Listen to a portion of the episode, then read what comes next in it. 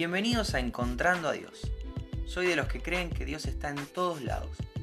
¿Lo buscamos juntos? Hola, ¿cómo estás? Bienvenido, bienvenida al episodio de hoy de Encontrando a Dios. Hoy es 5 de julio y te quiero contar que me encuentro a Dios en una frase de Sproul, el predicador. Y dice, que yo esté respirando esta mañana es un acto de misericordia divina Dios no me debe nada, yo le debo todo.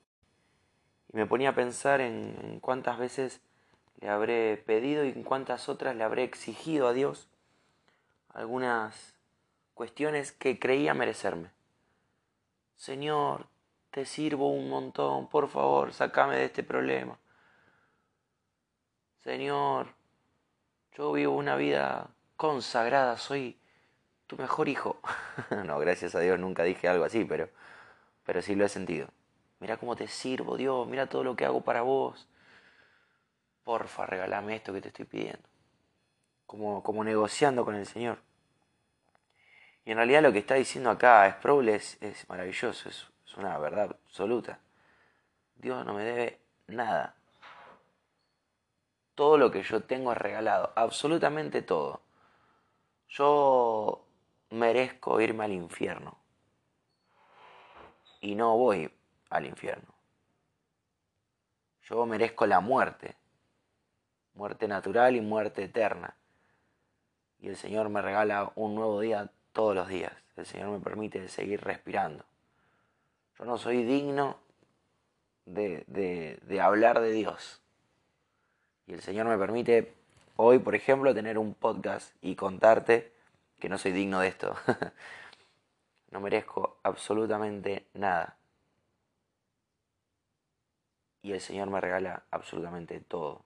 Si te pones a contar todas las cosas que tenés, que alguna vez disfrutaste, lo involucren o no lo involucren a Él directamente, porque todo lo involucra a Él,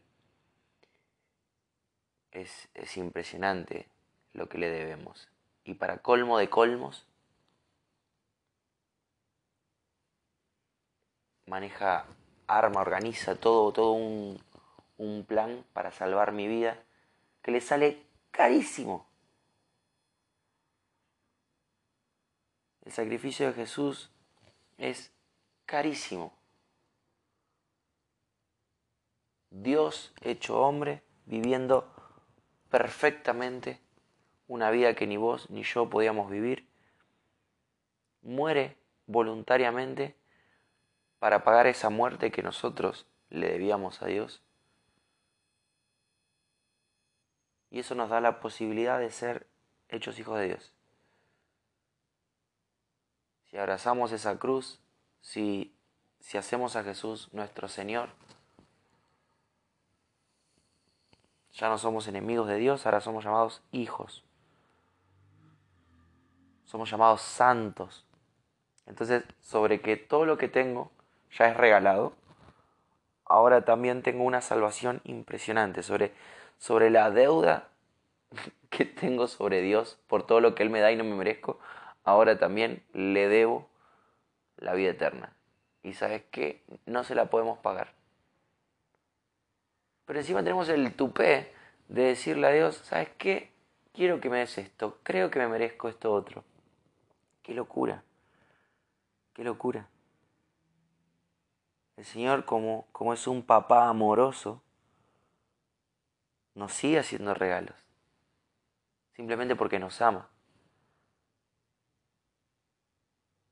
Y ahí te das cuenta que, la balanza nunca va a estar de tu lado, que, que, nunca vamos a poder estar a cuentas con Dios, que, que nunca vamos a poder salir derechos. Bueno, vos me diste esto, pero yo te di esto otro. Ya pagué, no te debo nada, le debo todo al Señor. Y principalmente darle las gracias. Salmo 28, 7 dice, El Señor es mi fuerza y mi escudo. Mi corazón en Él confía. De Él recibo ayuda. Mi corazón salta de alegría y con cánticos le daré gracias. Me encantaría decir que esta es mi, mi realidad. Me encantaría decir que mi corazón salta de alegría. Es una expresión romántica, ¿no? Es, no es que el corazón realmente salte, pero es esta idea de, de, de, de algo profundo que se siente que, que termina exteriorizándose también. Con cánticos le daré gracias. Debería cantarle las gracias todo el tiempo. Y lo vamos a hacer. Y lo vamos a hacer en la eternidad. Pero podríamos empezar ahora. Podríamos empezar ya a hacer esto. Primera Crónicas 16:34 dice, alaben al Señor porque Él es bueno y su gran amor perdura para siempre. Perdura para siempre, no tiene que ver con que te portes bien o que te portes mal. El gran amor del Señor está por encima de todo eso.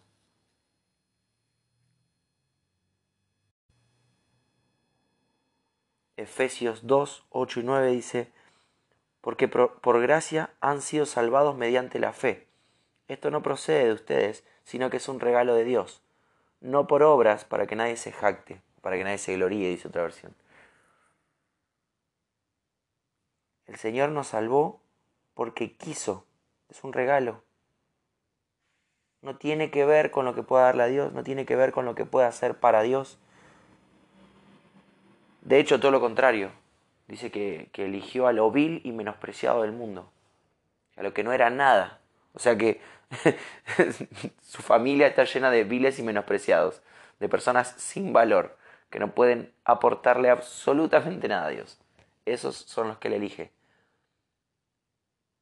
Para, lo que, para que lo que brille sea su nombre, no el mío. Pero, pero es maravilloso, ¿no? Nos regala la fe, nos da cada respiro. De verdad te invito a hacer una lista. Yo me encuentro a Dios en esta frase. Yo le debo todo. Dios no me debe nada. Te invito a hacer una lista de todas esas cosas que, que tenés, que sabés reconocer bendiciones materiales, bendiciones espirituales, eh, esperanza, el amor que recibimos del Señor. Cada uno hará su propia lista según la, la, experiencia hasta donde conozca a Dios, pero, pero todas las personas que tenés también son un regalo de Dios, esas que te rodean, la familia que te tocó con sus cosas buenas, con sus cosas malas. Todo tiene que ser para dar las gracias a Él porque no debiéndonos nada nos da todo eso. Y yo debiéndole todo, me doy el lujo de, pedirle más. Esto te quiero compartir hoy. Esta frase me, me lleva a encontrarme a Dios y, a ir en oración a, a sus pies y pedirle perdón por lo ambicioso que soy, pedirle perdón por lo malagradecido que soy, más de una vez doy por sentado las cosas que tengo cuando en realidad las tengo porque Dios quiere que las tenga.